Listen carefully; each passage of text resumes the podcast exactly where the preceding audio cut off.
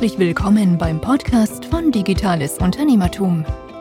Wir bieten euch Deep Dives zu den unterschiedlichsten Digitalthemen, führen Interviews mit interessanten Unternehmern und Persönlichkeiten und geben euch Orientierung in der digitalen Welt. Begrüßt mit mir euren Gastgeber Thomas Ottersbach. Auf geht's! Ja, schön, dass du wieder dabei bist bei einer neuen Podcast-Episode.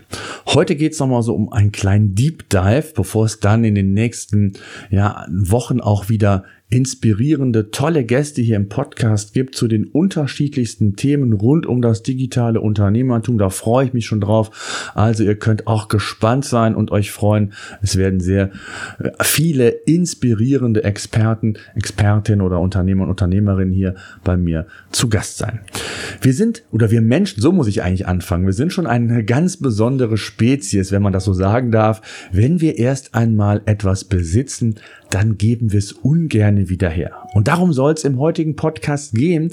Es geht nämlich um das Endowment oder um den Endowment-Effekt und wie dieser im Business häufiger, häufiger vorkommt, als man eigentlich vermutet. Wir selbst bei PageRangers nutzen diesen Effekt auch. Und ich werde natürlich davon berichten, werde auch meine Erfahrungen teilen, aber auch in anderen Bereichen im Marketing spielt dieser Endowment-Effekt eine Rolle.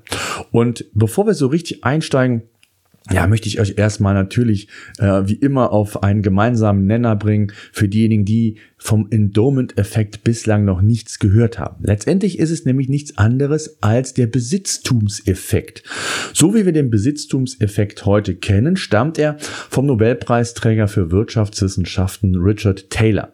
Und der Endowment-Effekt beschäftigt sich oder beschreibt, dass wir etwas als wertvoller wahrnehmen, wenn es uns gehört. Und das Gleiche ist uns weniger wert, wenn es nicht uns gehört.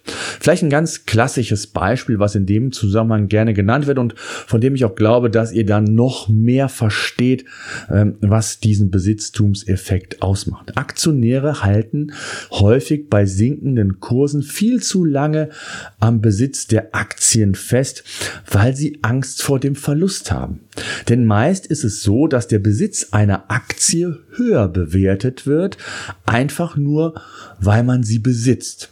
Und hier und da kann es einfach sinnvoller sein, aus ökonomisch rationaler äh, Denkweise oder Sicht, ähm, ab einem gewissen Zeitpunkt möglichst früh eine Aktie zu verkaufen, um weitere Verluste zu minimieren und um dann später möglicherweise neuen Besitz erwerben zu können. Das heißt jetzt nicht, dass ihr sobald bei, bei sinkenden Aktien äh, eure Aktien veräußern sollt. Ich glaube, ihr wisst, was ich meine. Ich bin kein Aktienexperte, möchte auch keine Tipps geben, sondern mir ging es einfach nur darum, dieses Gefühl nochmal zu verdeutlichen. Und ich glaube, das könntet ihr oder könnt ihr gut nachvollziehen.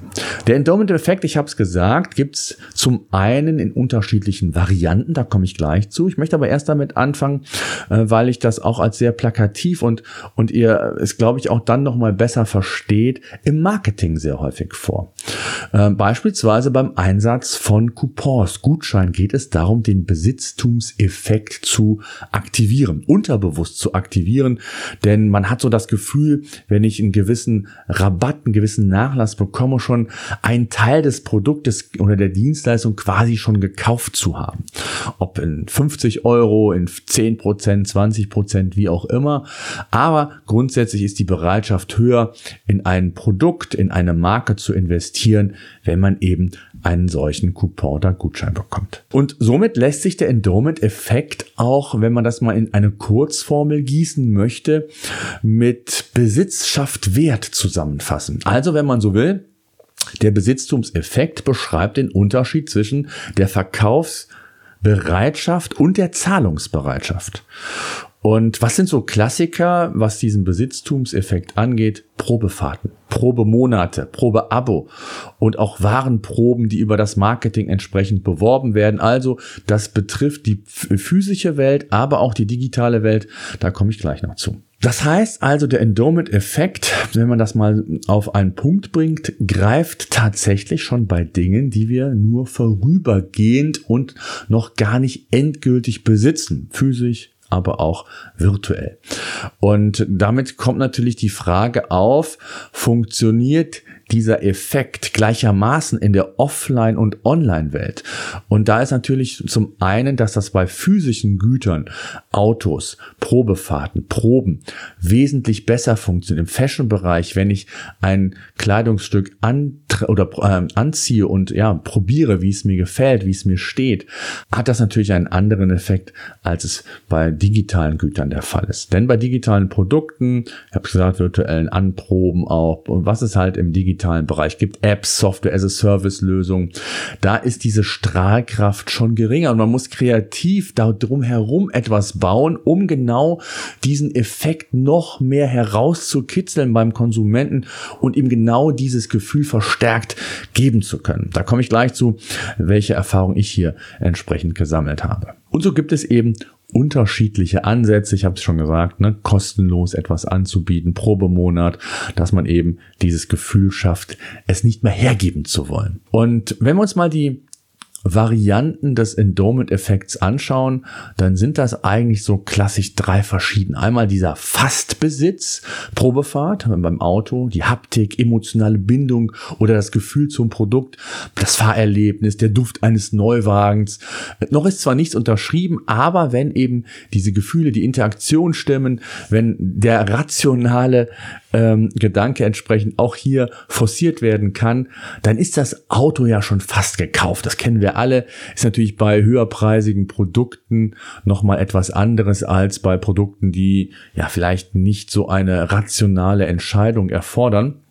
Und tatsächlich wirkt dieser Fastbesitz überraschend schnell. Und da gibt es Studien. In der Recherche hier zum Podcast habe ich einige Studien gesehen, die belegen, dass gerade einmal eine halbe Minute bei physischen Produkten notwendig ist, wenn man diese in der Hand hält, also die Haptik, damit wir ein Gefühl bekommen, ähm, dass dieses Produkt ja in unseren Besitz kommen könnte. Vorausgesetzt, die Haptik stimmt und auch die weiteren Faktoren, Design und alles, was dazugehört, zugehört, ähm, stimmt. Und das muss man sich mal auf der ja, Zunge zergehen lassen, wie schnell es gehen kann, wenn diese verschiedenen Parameter funktionieren. Dann gibt's die weitere Form der virtuelle Besitz. Ähnlich wie beim Fastbesitz gehört das Objekt, das Produkt, die Dienstleistung uns hier noch nicht. Ein beliebter Fall ist die Online-Auktion beispielsweise und man ist kurz vor Schluss der Höchstbietende und da hat man bereits das Gefühl, dass einem dieses Objekt gleich gehören könnte. Auch im SaaS-Bereich, wo ich ja zu Hause bin, können wir solche Effekte sehen. Da komme ich aber gleich nochmal zu. Besonders spannend ist in dem Zusammenhang auch, dass man je nach Produkt, je nach Investitionssumme auch Interessenten dazu bewegen kann, ein Produkt, eine Dienstleistung, was auch immer im virtuellen Bereich zu kaufen, wenn man eben durch einmalige oder bestimmte Aktionen dem diesen Vorteil des Besitztumseffekt aktivieren kann. Ja, also wir erleben das auch beispielsweise immer wieder, dass man einmal sagt, ah nee, eigentlich will ich jetzt noch nicht, sondern erst in drei Monaten. Und wenn man dann entsprechende Sales-Aktionen hat, wir haben ein Content Bootcamp gehabt, wo viele, viele Interessierte rund um das Thema Content-Texterstellung dem äh, den Webinaren beigewohnt haben. Über sechs Wochen gab es wirklich äh, viel, viel Input, viele Tipps und Tricks und ähm, gleichzeitig auch ein Angebot für alle Teilnehmer, was nur für die Teilnehmer exklusiv war und wo man auch diesen Besitztumseffekt aktivieren konnte. Und da sind wir gerade dabei, die letzte, das letzte Webinar hat stattgefunden. Sollte euch das mal interessieren, so ein bisschen behind the scenes quasi, dass ich mal aus dem Nähkästchen plaudere, was das gebracht hat, was wir alles gemacht haben, dann äh, gebt mir gerne ein Feedback, entweder bei LinkedIn oder schreibt mir eine E-Mail an podcast.digitales-unternehmertum.de oder auch gerne eine äh, Sprachnachricht. Äh, ähm, eine Voice Message, ob vom Handy oder auch vom Browser direkt aus, digitales-unternehmertum.de slash voice. Da freue ich mich und dann mache ich da auch gerne mal eine entsprechende Podcast-Episode zu. Ja, und dann gibt's auch noch so dieses Thema Probezeiten, Probeabo, ähm, was ja immer wieder gerade auch bei unterschiedlichen Produkten mittlerweile oder auch branchengängige Praxis ist. Den ersten Monat gibt's entweder kostenlos, stark vergünstigt, Bild Plus im, im digitalen Bereich ähm, gibt's immer wieder Aktionen, eine Woche kostenlos, danach zahlt man erst oder die ersten, der erste Monat ist um äh, signifikant reduziert, sodass man ins, in, in das Gefühl kommt, beziehungsweise in den Genuss kommt, äh, die ja, Premium-Inhalte zu lesen. Es gibt nicht nur bei Bild Plus, sondern auch bei anderen äh, entsprechenden äh, Zeitungen, Online-Magazinen. Ähm, und da ist es eben eigentlich genau so, wenn man sieht, dass das einen, dass ich hier einen Vorteil habe, dass ich genau diesen Mehrwert, den ich vielleicht auch erwarte, hier finde und vielleicht den einen oder anderen Euro im Monat zahlen muss und ich da auch bereit bin, dann will ich das nicht mehr hergeben. Also eigentlich ein ganz gutes Beispiel und deswegen äh, ist das auch nochmal so eine Art Variante, wenn man so will, denn es ist so eine Art ja selbstverständlicher Begleiter im Alltag dann geworden und genau ist das eben dieses Gefühl, was diesen Besitztumseffekt hervorruft und entsprechend uns dann so entsprechend handeln lässt. Ja, und dann meine Erfahrungen, was den Endowment-Effekt angeht, vielleicht für all jene, die noch nicht wissen, was ich genau mache. Ich bin geschäftsführender Gesellschafter bei PageRangers und wir haben eine klassische Software as a Service Lösung, also eine SaaS Lösung für den SEO und Content Bereich. Ja. Unternehmen, die bei Google gezielt Sichtbarkeit aufbauen, die können unsere Tools nutzen, um eben auf Basis von verschiedensten Daten, Erkenntnissen gezielt die Sichtbarkeit aufzubauen, sich inspirieren zu lassen vom Wettbewerb und so weiter. Das heißt also, wir arbeiten hier mit entsprechenden Tarifen, wo Nutzer monatlich unsere Software as a Service Lösung quasi mieten und somit nutzen können. Und wir machen das genau so, dass wir zum einen sagen, ihr könnt erstmal völlig unverbindlich kostenfrei unsere Tools 14 Tage lang kostenlos testen. Auch mit dem Hintergedanken, dass wenn man es nutzt, wenn man sieht den Vorteil, was man damit alles machen kann, dass der Tester natürlich sagt oder zu der Erkenntnis kommt, ich brauche dieses Tool, ich habe festgestellt, ich habe hier entsprechend Bedarf und muss hier entsprechend agieren und habe vielleicht sogar gesehen, dass der Wettbewerb mir hier um die eine oder andere Meile voraus ist. Also da sind verschiedene Gedankenspiele, die da zum Tragen kommen. Jetzt habe ich gesagt, dass im virtuellen Bereich der hm, Endowment-Effekt nicht so diese Strahlkraft hat. Und das ist häufig so bei Software-as-a-Service-Lösungen, Apps, das, was ich eben schon meinte, virtuellen Gütern. Und da gilt es eben, da drumherum kreativ entsprechende Werkzeuge zu bauen, die auf diesen Effekt einzahlen, beziehungsweise auf die Aktivierung, auf das Gefühl. Und das machen wir beispielsweise in Form von Webinaren. Äh, da haben wir unheimlich viel in den letzten ähm, sechs Jahren getestet, angefangen von Gruppenwebinaren, von größeren und kleineren Gruppen bis hin zu äh, Face-to-Face-Webinaren, ähm, um diesen Effekt zu forcieren, um eine möglichst gute Wandlungsquote letztendlich von den Testern beziehungsweise aus den Webinaren herauszubekommen. Und genau das machen wir, indem wir eben ein sogenanntes Onboarding anbieten, im besten Fall mit dem Kundenprojekt, um ihm den Pain zu zeigen, um ihm zu zeigen, was man alles verbessern, optimieren kann, äh, wie man ähm, hochwertige Inhalte bauen kann, mit welchen Recherchen, beziehungsweise wie man sogar in Echtzeit Unterstützung bekommt, diese Texte dann zu formulieren. Und das funktioniert dann wirklich sehr gut im, im Face-to-Face-Webinar, äh, wo dann unser Consultant dann entsprechend den Kunden versucht, ja, ihm ein Aha-Erlebnis zu bieten und genau diesen Besitztumseffekt zu geben. Und gestärkt werden kann das dann natürlich auch über die ein oder andere Aktion. Beispielsweise haben wir über den Black Friday immer ein ganz, ganz tolles Angebot. Das gibt's auch dann meistens nur einmal im Jahr oder gibt es nur einmal im Jahr tatsächlich. Aber wir haben auch immer wieder Aktionen, wie beispielsweise unser Content Bootcamp. Und ähm, da gibt's eben einen ganz besonderen Nachlass.